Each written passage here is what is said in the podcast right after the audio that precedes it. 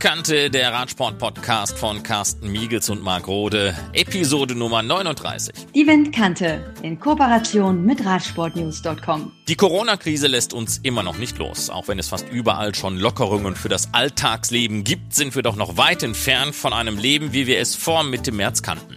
Das betrifft besonders hart im Moment die Radballer, denn während einige Radsportler bereits wieder an Wettbewerben teilnehmen können, heißt es in der Radball-Bundesliga abwarten. Darüber sprechen wir mit Bernd Mladi vom RMC Stein, ehemaliger Weltmeister und aktueller Aktivensprecher. Wie es denn generell weitergeht, da wollen wir auch die Meinung des BDR, des Bunds Deutscher Radfahrer haben. BDR-Vizepräsident Günther Schabel ist dazu unser Gast und das Stadtradeln ist von Corona weitestgehend unberührt geblieben. Die jährliche Initiative des Klimabündnisses ist unser drittes Thema in dieser Ausgabe der Windkante. Beginnen wollen wir aber mit den Radballern. Die erste Bundesliga ist derzeit unterbrochen. Eine Schwebepartie ist das Ganze, denn eine Absage des Ligabetriebs hat es nur in den unteren Ligen gegeben. Doch die Bundesliga soll noch zu Ende gespielt werden. Hängen daran doch die Qualifikation für die weiteren internationalen Wettbewerbe ab. Bernd Ladi vom RMC Stein ist Aktivensprecher in der Radsportkommission Halle im Bund Deutscher Radfahrer BDR. Bernd, was ist denn der aktuelle Stand in der Radball-Bundesliga? Ähm, also wir, wir sind jetzt in der Halbzeit, also wir haben äh, die Hinrunde gespielt. Uns fehlt jetzt quasi noch die Rückrunde im Radball. Ähm, das Problem ist, dass wir, ähm, also wir wollen die Bundesliga zu Ende spielen auch von, von der Kommission Halle aus. Wir, wir versuchen alles, dass wir die, dass wir die äh, Rückrunde zu Ende spielen. Ähm, das Ganze kommt aber auch drauf an. Also wir sind, wir werden als Kontaktsport eingestuft. Ja, und Kontaktsport, da sehen wir jetzt noch nicht so richtig, ab wann wir wieder ganz frei und offen Wettkämpfe spielen können in der Halle, weil wir auch in der Halle spielen müssen. Also wir sind ja auch Indoor. Da, da gibt es so viele Faktoren, die davon abhängen. Ähm, da, da kommt noch dazu, äh, also die erste Bundesliga dient ja auch als Qualifikation für eine Weltmeisterschaft. Offiziell wurde die Weltmeisterschaft noch nicht abgesagt. Eine deutsche Meisterschaft wurde noch nicht offiziell abgesagt. Äh, eine Europameisterschaft wurde noch nicht offiziell abgesagt. Also das ist, sind lauter so Dinge, die, die äh, spielen da noch mit rein. Äh, Wenn es dann heißt, es gibt keine Weltmeisterschaft mehr, muss man dann die erste Bundesliga zu Ende spielen und so weiter und so fort. Dann kommt ja noch die Frage, ab wann dürfen wir wieder offiziell spielen und ab wann dürfen alle wieder unter gleichen Bedingungen trainieren. Das ist, also da, da, da, da gibt es ganz viele Sachen, die da einfach mit reinspielen. Genauso wie die Ausrichter der Spieltage. Wie ist es dann in den einzelnen Gemeinden, wo die Spieltage ausget äh, äh, ähm, ausgetragen werden? Was für Vorschriften herrschen da? Wie darf, darf man dann wieder uneingeschränkt in die Halle rein? Wie ist es da mit Versammlungen und so weiter? Da, also da, da steht noch ganz viel offen, was es uns unglaublich schwer macht, da Sachen zu planen. Wie gesagt, wir versuchen es, aber ob es klappt, das können wir jetzt noch nicht sehen. Du hast gesagt, ihr seid Kontaktsport, ihr seid Hallensport. Zwei Argumente, die erst einmal gegen euch bei den Corona-Beschränkungen sprechen. Nun gibt es aber ein Argument für euch. Lassen wir mal den Fußball außen vor, der hat eine Sonderstellung. Aber auch die Basketballsaison konnte zu Ende gespielt werden auch in der Halle. Und wenn man sich auch kontaktloser Sport nennt, so ist es ja nicht ganz so. Also, schaut man nicht ein wenig neidisch dahin, denn man kann ja sagen, wenn das eine klappt, dann muss das andere doch auch klappen.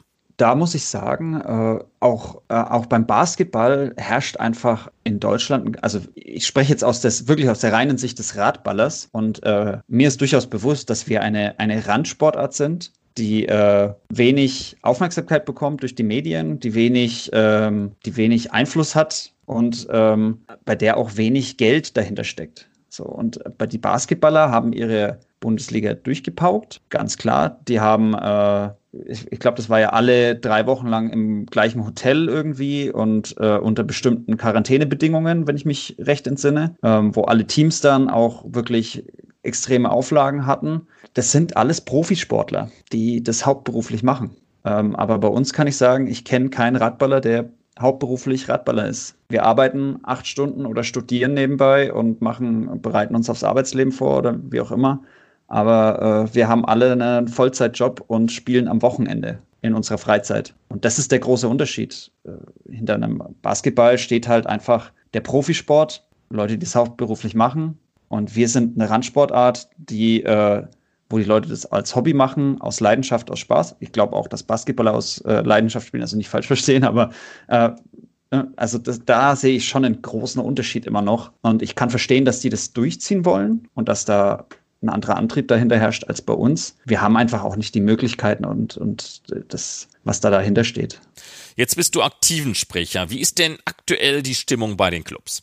Ähm, also es gab ja, ich glaube, so wie es ich bisher wahrgenommen habe, waren jetzt viele einfach froh, dass wir zumindest wieder unter Bedingungen trainieren dürfen. Äh, wir dürfen ja noch keine Spiele im Training machen oder, oder irgendwie spielähnliche Situationen. Wir müssen ja Abstand halten und wir müssen, wir, wir dürfen nur Einzeltraining machen und so weiter und so fort trotz allem, also ich, die Leute, die ich kenne und mit denen ich da bisher drüber gesprochen habe, wir machen das ja alles aus Leidenschaft und Spaß und wir waren einfach nur wieder froh alle, dass wir aufs Rad durften, weil für uns alle einfach diese lange Pause, das ist einfach, das ist einfach dann so, da fehlt einem was im Leben. Ne? Das ist so, das Radball gehört irgendwie dazu. Das ist so ein wichtiger, wichtiger Teil von einem, von der Persönlichkeit. Und man ist einfach froh, dass man wieder, wieder da ein bisschen dran arbeiten kann, wieder weitermachen kann, irgendwie aufs Rad kann und zumindest unter Bedingungen trainieren kann. Also da ist die Stimmung gerade im Moment noch positiv, was das angeht. Ich denke aber, wir werden jetzt über die nächste Zeit sehen, wie es ist, wenn wir erstmal noch keine Wettkämpfe mach machen können, wie, wie da die Stimmung so sich abzeichnet.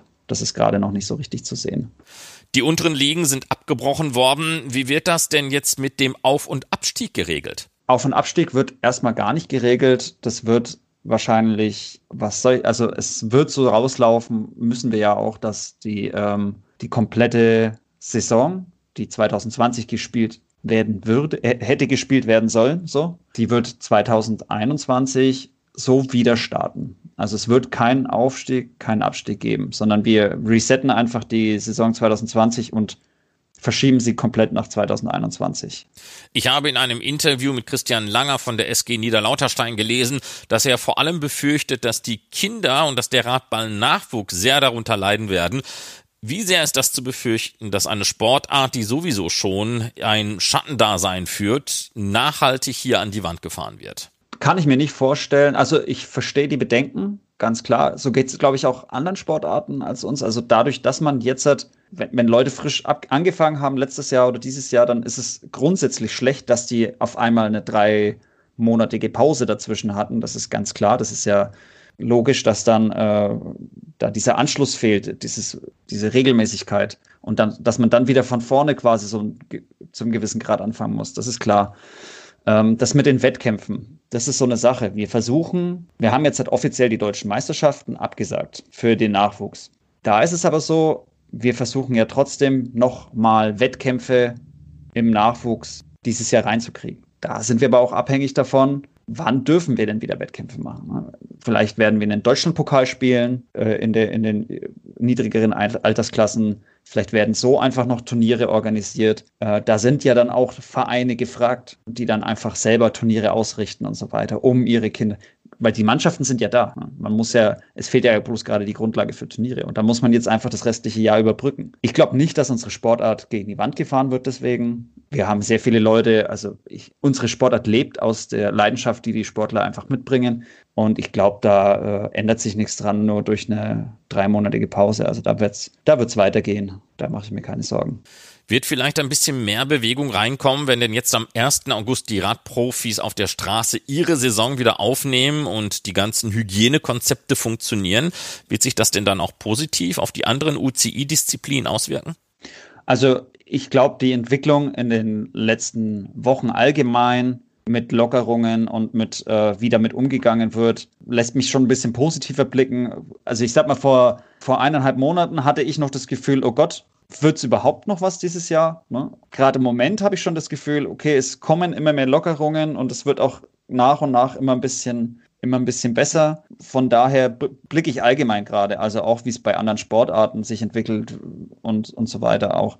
Ja, und auch das jetzt hat das äh, beim, beim, bei, der, bei der Straße, dass da jetzt halt auch äh, schon aktiv geplant wird und aktiv äh, vorgegangen wird und zu sagen, okay, da findet, da finden wieder Wettkämpfe statt und so weiter das lässt ja auch schon hoffen, dass es bei uns wieder weitergehen kann. Zumindest dieses Jahr noch. Das wäre ja schon wichtig, dass es dieses Jahr, ob es jetzt Mitte dieses Jahr ist oder gegen Ende dieses Jahr, wenn es irgendwann weitergeht und wir zumindest einen gewissen Teil an Wettkämpfen wieder machen können, dann wäre das ja schon mal eine super Geschichte. Bernd Mladi zum aktuellen Stand der Dinge bei den Radballern.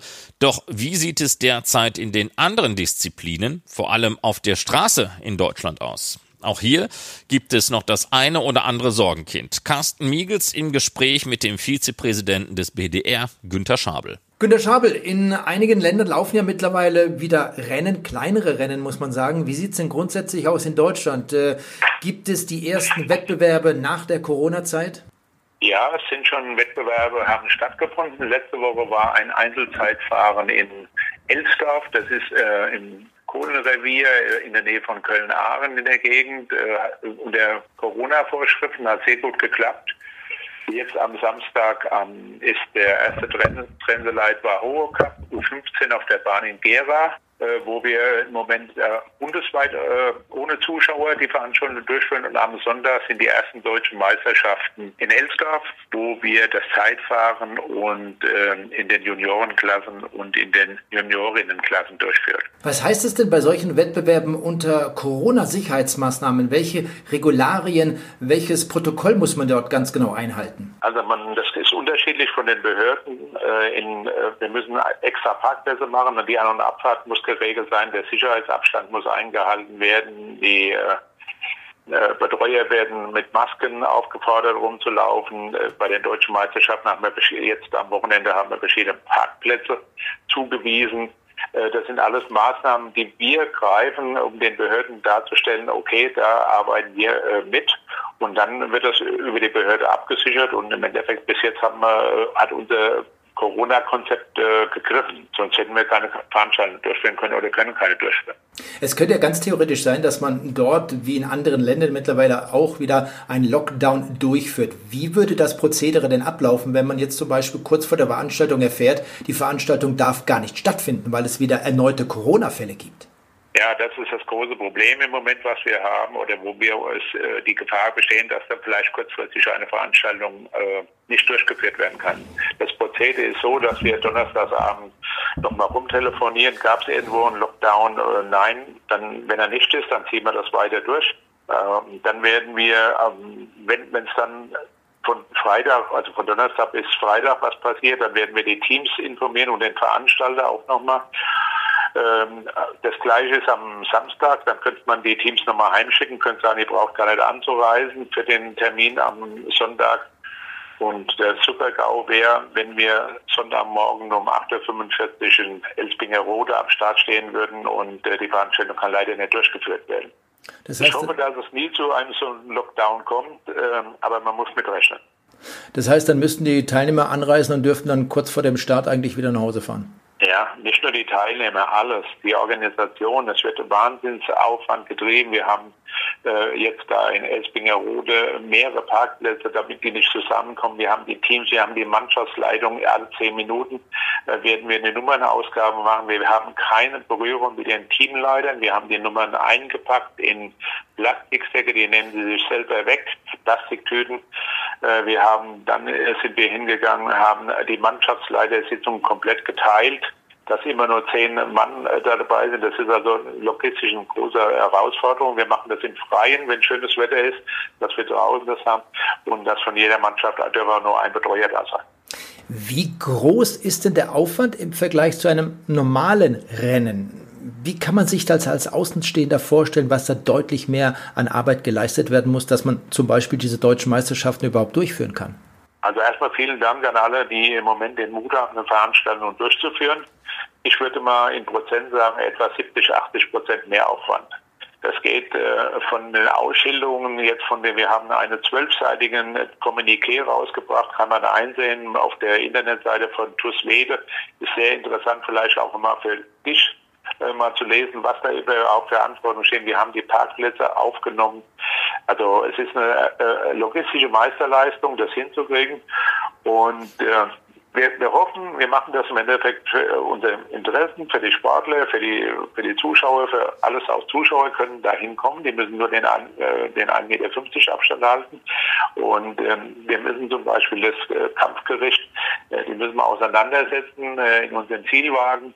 Das ist schon alles Herausforderung und ich hoffe, dass das klappt. Und wenn das klappt, dann haben wir ein Zeichen nach außen gesetzt und können sagen, die Veranstaltung ist erstklassig durchgeführt worden. Und das wird ja wahrscheinlich am 2. August bei der Dreiländermeisterschaft in Diekirch in Luxemburg in der Klasse U23 nicht viel anders laufen. Das läuft nicht anders, das wird genauso sein. Da haben wir noch die Schwierigkeiten oder beziehungsweise da muss man sehen, da treffen auf einmal drei Länder zusammen. Wir müssen uns nach den Corona-Vorschriften von Luxemburg dran halten in Diekirch.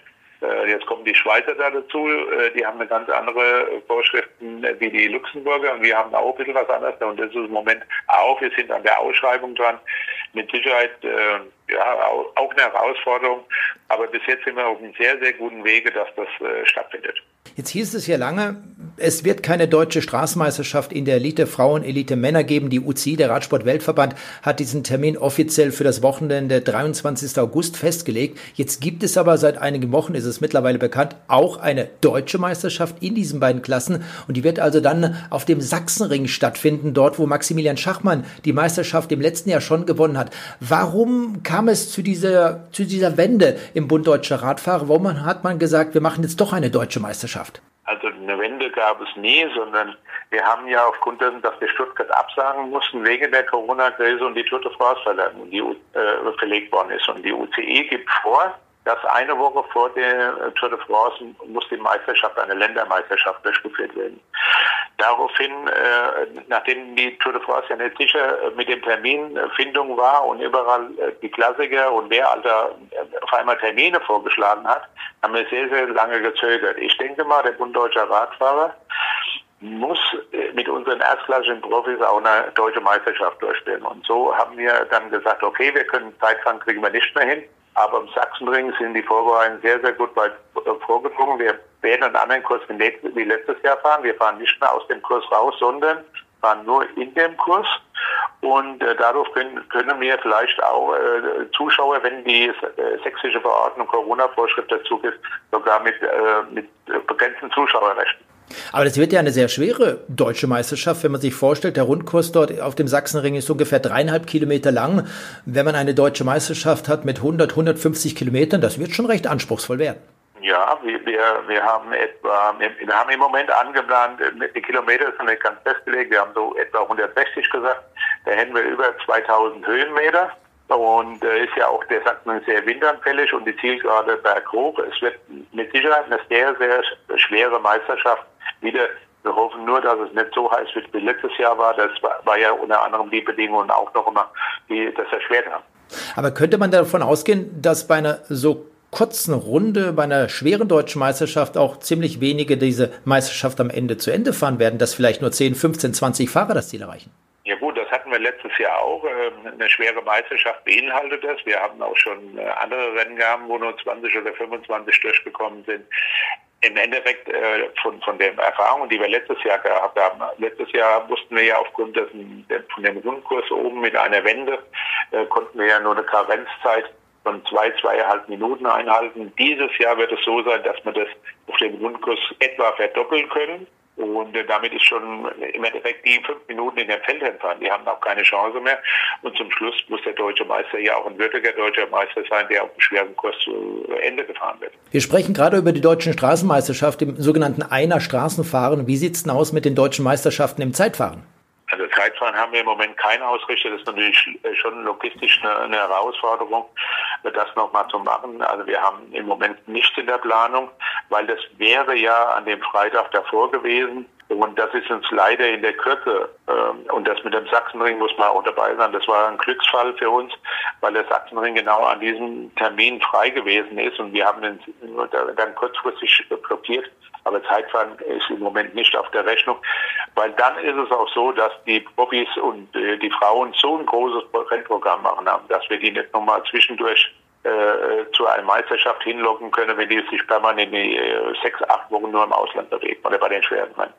Sprechen wir über eine andere deutsche Meisterschaft, die eigentlich im Plan war für das Jahr 2020, über eine deutsche Kriteriumsmeisterschaft. Die gab es ja vor vielen Jahren schon einmal. Was ist aus diesem Wettbewerb geworden? Also aus diesem Wettbewerb ist geworden, wir werden jetzt ein, also der, der Wettbewerb findet statt. In welchen Kategorien, da sind wir noch nicht äh, so weit gekommen. Es gibt einen Antrag, den haben wir auch, der kommt jetzt in den Hauptausschuss. Wir wollten das gerne 2020 schon durchführen, das ist uns aber nicht gelungen, äh, aufgrund von der Corona-Krise. Wir haben äh, andere Baustellen, größere Baustellen gehabt Und wir werden 21 das durchführen. Wir machen jetzt, wir sind gerade dran, das Reglement festzulegen. Das ist eine interessante Sache. Äh, wir, wir wissen nur noch nicht, in, wie gesagt, in welchen Klassen es stattfinden wird. Wir wissen aber schon, wo wir es wahrscheinlich machen. Und so das Grundgerippe, äh, sagen wir mal, der Rohbau steht von der Gedächtnismeisterschaft. Wir müssen nur noch verputzen und das Dach drauf Günter Schabel, vielen Dank für dieses kurze Update in Sachen deutsche Meisterschaften, die in den nächsten Tagen ausgetragen werden, bis zu den großen Meisterschaften der Elite Frauen und Elite Männer. Und weiterhin alles Gute. Dankeschön. Danke, tschüss.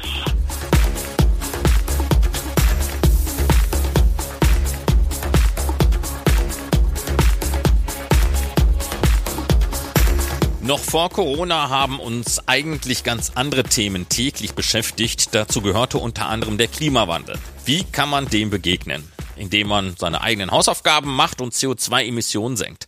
Das kann jeder mit der Nutzung des Fahrrads ohne großes Aufkommen realisieren. Doch der Umwelt- und Klimaschutz ist nur ein Aspekt des Stadtradelns, einer Initiative des Klimabündnisses. André Muno ist der Gesamtleiter Stadtradeln. André, erst einmal grundsätzlich, was ist Stadtradeln? Also Stadtradeln ist ein Wettbewerb, um einfach wirklich mehr Leute aus Rad zu bekommen, die öfters fahren sollen und das auf möglichst äh, gute Radinfrastruktur. Das heißt, das bezieht sich auf ganz Deutschland. Wie kann man denn daran teilnehmen? Ähm, also Schritt eins ist, eine Kommune äh, muss äh, letzten Endes das vor Ort umsetzen. Das ist daher geschuldet, äh, das Klimabündnis, wir sind ein gemeinnütziger Verein und wir haben Kommunen als unsere Mitglieder. Das heißt, wir bieten das Stadtradeln an, dass eine Kommune, also sprich Stadt, Gemeinde oder ein Landkreis wirklich hier aktiv selbst aus kommunaler Sicht letzten Endes für mehr Radverkehr, für mehr nachhaltige Mobilität äh, und letzten Endes auch für mehr Klimaschutz, weil das ist unser Vereinsziel, dann einfach wirbt. Das heißt, das ist der erste Schritt. Die Kommune muss sich quasi committen, beim Stadtradeln aktiv teilzunehmen und das vor Ort im wahrsten Wortsinne auf die Straße zu bringen.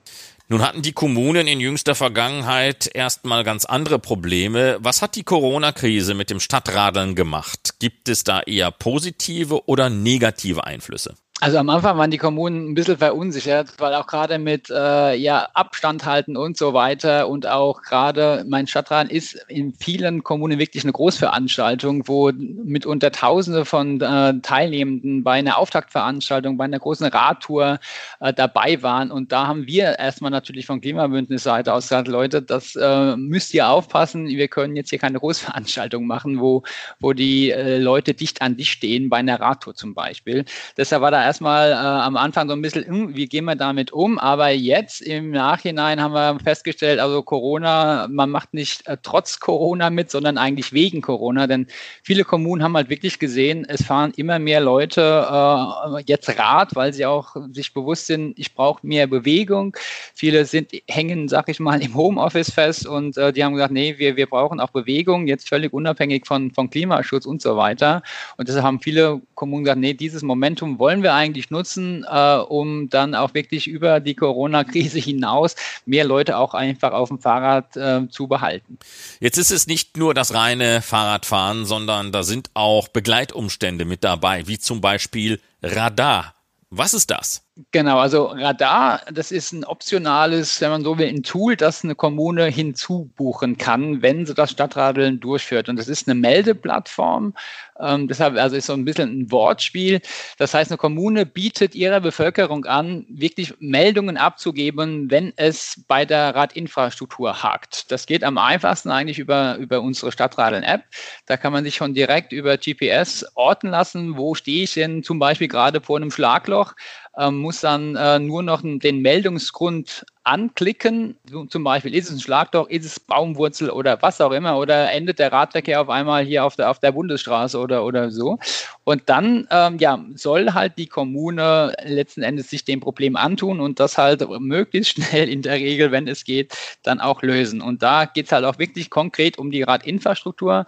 Ähm, also es ist nicht nur eine reine Kommunikationsmaßnahme oder eine Kampagne als solche, sondern wir wollen auch wirklich äh, mittel- bis langfristig auch eine bessere, für eine bessere Radinfrastruktur Struktur, äh, Struktur sorgen und das halt wirklich Hand in Hand die Bürgerinnen und äh, Bürger vor Ort und auch wirklich mit der Kommune zusammen. Und da ist halt Radar ein Baustein des Ganzen.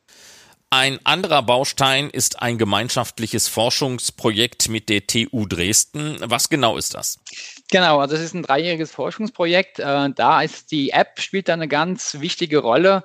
Letzten Endes soll man jeden Weg im Idealfall über die Apps äh, tracken lassen und diese Informationen werden dann von der TU Dresden wissenschaftlich aufbereitet und dann den Kommunen zur Verfügung gestellt. Natürlich ist alles anonymisiert, um dann auch wirklich auch dort eine bessere Grundlage zu haben, um auch wirklich Radverkehr besser zu planen. Also wir stellen zum Beispiel Heatmaps zur Verfügung, wo man erstmal sieht, wo findet überhaupt in welcher Quantität Radverkehr statt. Das ist halt ein, eine Karte letzten Endes, die wir zur Verfügung stellen. Dann aber weiter, wo man sehen kann auf sogenannten Verkehrsmengenkarten, wo findet auch wirklich ähm, in, in welcher Masse, sage ich mal, oder Anzahl Radverkehr statt, wo man dann wirklich jede einzelne Straße oder Straßenabschnitt genau unter, untersuchen kann, wie viele Leute sind dann und dann um die und die Uhrzeit, vielleicht auch gerade in der Rush Hour oder so, äh, sehr interessant, dort vorbei geradelt, bisher auch hin wirklich zu einer Aufzeichnung, die über die Vibration des Smartphones Rückschlüsse gibt auf die Oberflächenbeschaffenheit. Also holpert man zum Beispiel über Kopfsteinpflaster, gibt es irgendwo da auch ein Schlagloch oder ein Bordstein, Bordsteinkante, wo man quasi hochspringen muss. Und all das sind wichtige Informationen, die die Kommunen auch nutzen können, um wirklich Radverkehr besser planen zu können. Und äh, das ist halt ein ganz spannendes Projekt. Und äh, das wird letzten Endes am Ende jeder Kommune in Deutschland äh, werden diese Informationen zur Verfügung gestellt. Und logischerweise, je mehr Leute die App nutzen, umso aussagekräftiger sind auch diese Daten.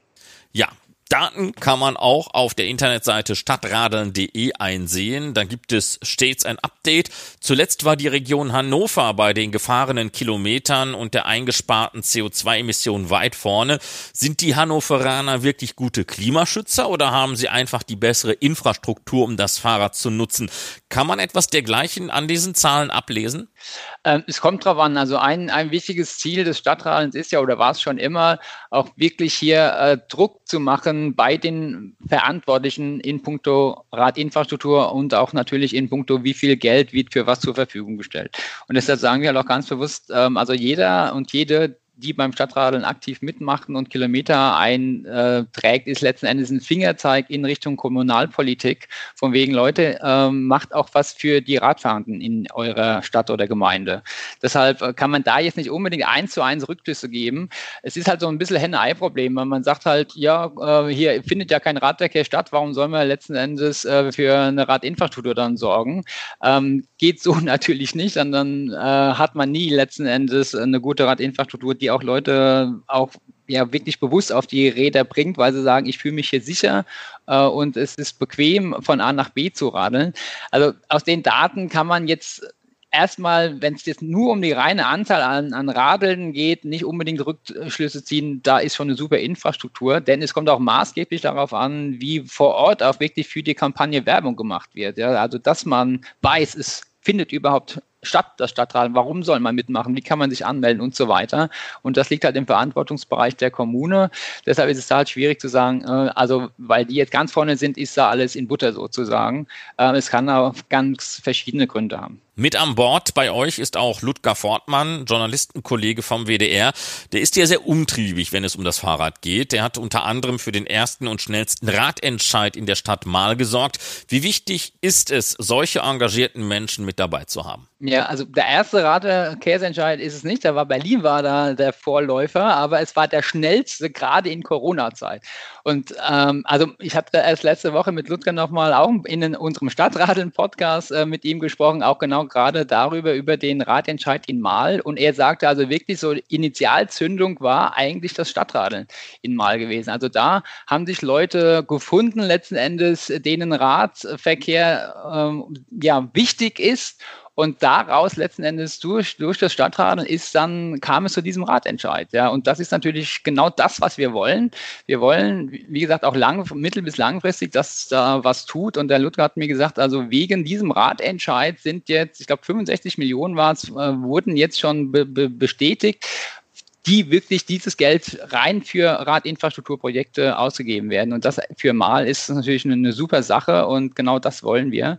Denn wie gesagt, bei, bei ja, aller Kommunikation und Kampagne, die es nun mal ist, wollen wir auch dann wirklich für, für harte Fakten schaffen. Denn wenn eine gute Radinfrastruktur vorliegt, dann kommen die Radeln fast schon von, von, von selbst. Deshalb geht das halt immer Hand in Hand. Also Kampagne versus ähm, ja auch wirklich für die Radinfrastruktur was zu, zu tun. Und da sind halt Leute wie der Ludger, äh, Ludger, pardon, äh, natürlich super, wenn, wenn sowas daraus dann sich entwickelt.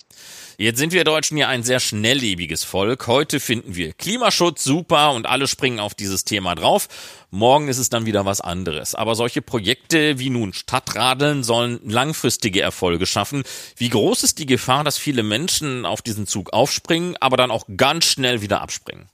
Also wenn man sich mal die Entwicklung vom Stadtradeln anschaut, seit 2008 mittlerweile gibt es die Kampagne. Da haben wir mit zarten 23 äh, Kommunen angefangen und jetzt sind wir mittlerweile bei um die 1360 Kommunen, die mitmachen. Und wir haben wirklich jedes Jahr sukzessive gehen die Zahlen nach oben. Sei es, wie gesagt, die Anzahl der Teilnehmerkommunen, sei es die Leute, die wirklich aktiv beim Stadtradeln mitmachen. Im letzten Jahr waren wir bei über 400.000 gewesen. Wenn es super läuft, kriegen wir vielleicht dieses Jahr die halbe Million ich sehe das nicht wirklich, dass es so eine, ja, ein Hype ist letzten Endes, sondern wirklich das kontinuierlich wächst das, ja. Und deshalb äh, denke ich, das geht noch so weiter und viele Leute merken es ja selbst, jetzt egal, äh, ob, ob sie Bevölkerung ist oder ob sie Politik ist, so wie es weiter, wie es momentan ist, kann es nicht weitergehen. Es, es muss sich was ändern. Äh, jetzt nicht nur rein aus Klimaschutzgründen, das natürlich auch ein ganz wesentlicher Punkt ist, sondern auch allein schon an, an Platzmangel. Also die, die Straßen werden immer verstoppter, immer mehr Leute drängt es in Städte. Und da ist nun mal der limitierende Faktor der, der Platz, den man hat. Und der muss irgendwie geteilt werden. Und da kann es halt nicht mehr sein. Und das wird halt vielen immer mehr bewusst, dass man so viel Platz äh, Autos zur Verfügung stellt, wo im Schnitt 1,2 Menschen drin sitzen. Ähm, das ist, ist weder zeitgemäß noch ist es gerecht, sondern wir brauchen halt Städte, die funktionieren können und nicht in einem Stau ersticken. Und das wird halt immer mehr Leuten bewusst. Die Fein, ganze Feinstaubproblematik, äh, die ist auch nochmal erstmal außen vor. Aber auch da, also es gibt zig Gründe, warum man hier ändern, sich ändern muss und auch die Kommunalpolitik entsprechend andere Hebel jetzt mal umschalten muss. Denn so wie es bislang kann es einfach nicht weitergehen. Und deshalb ist das für mich eigentlich kein Hype, sondern ein kontinuierlicher Trend, der sich ähm, ja immer mehr verstärkt und immer mehr Leute sich dessen bewusst sind.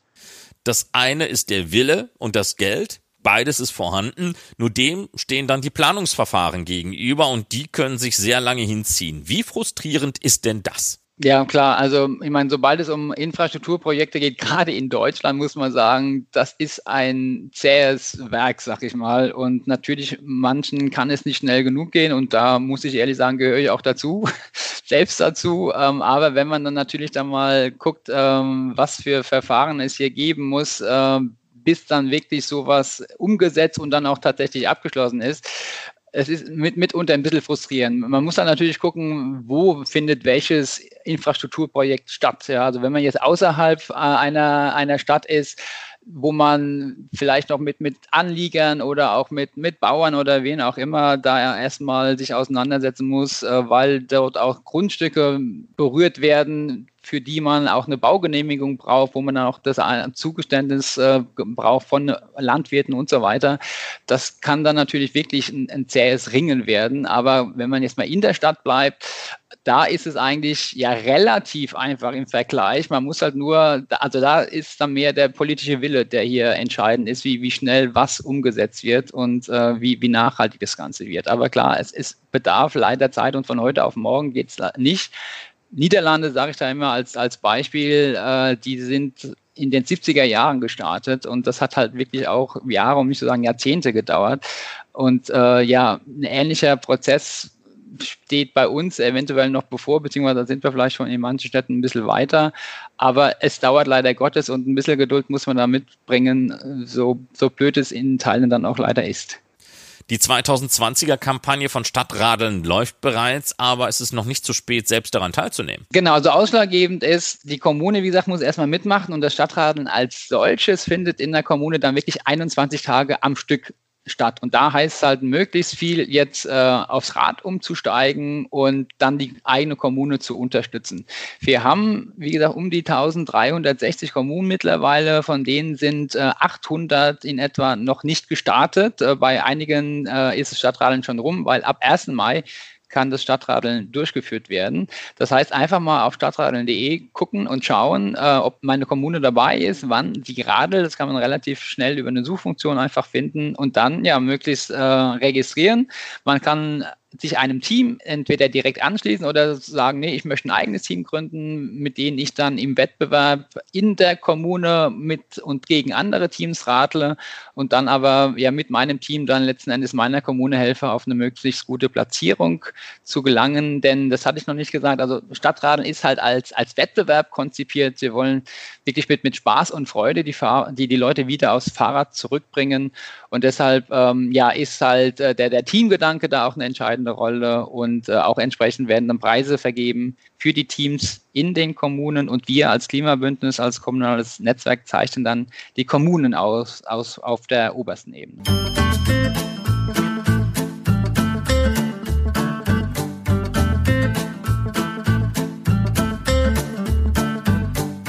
Und das ist die 39. Ausgabe der Windkante, dem Radsport-Podcast von Carsten Miegels und Marc Rode gewesen. In der Podcast-Beschreibung gibt es auch noch einmal die Links zu zwei unserer Themen, den Radballern in Kombination mit den Kunstradfahrern und auch Stadtradeln. Wir sind ebenfalls online unter windkante.org. Da gibt es alle Episoden auch noch einmal zum Anhören. Bis zum nächsten Mal also. Macht's gut, bleibt gesund. Glück auf. Die Windkante in Kooperation mit Radsportnews.com.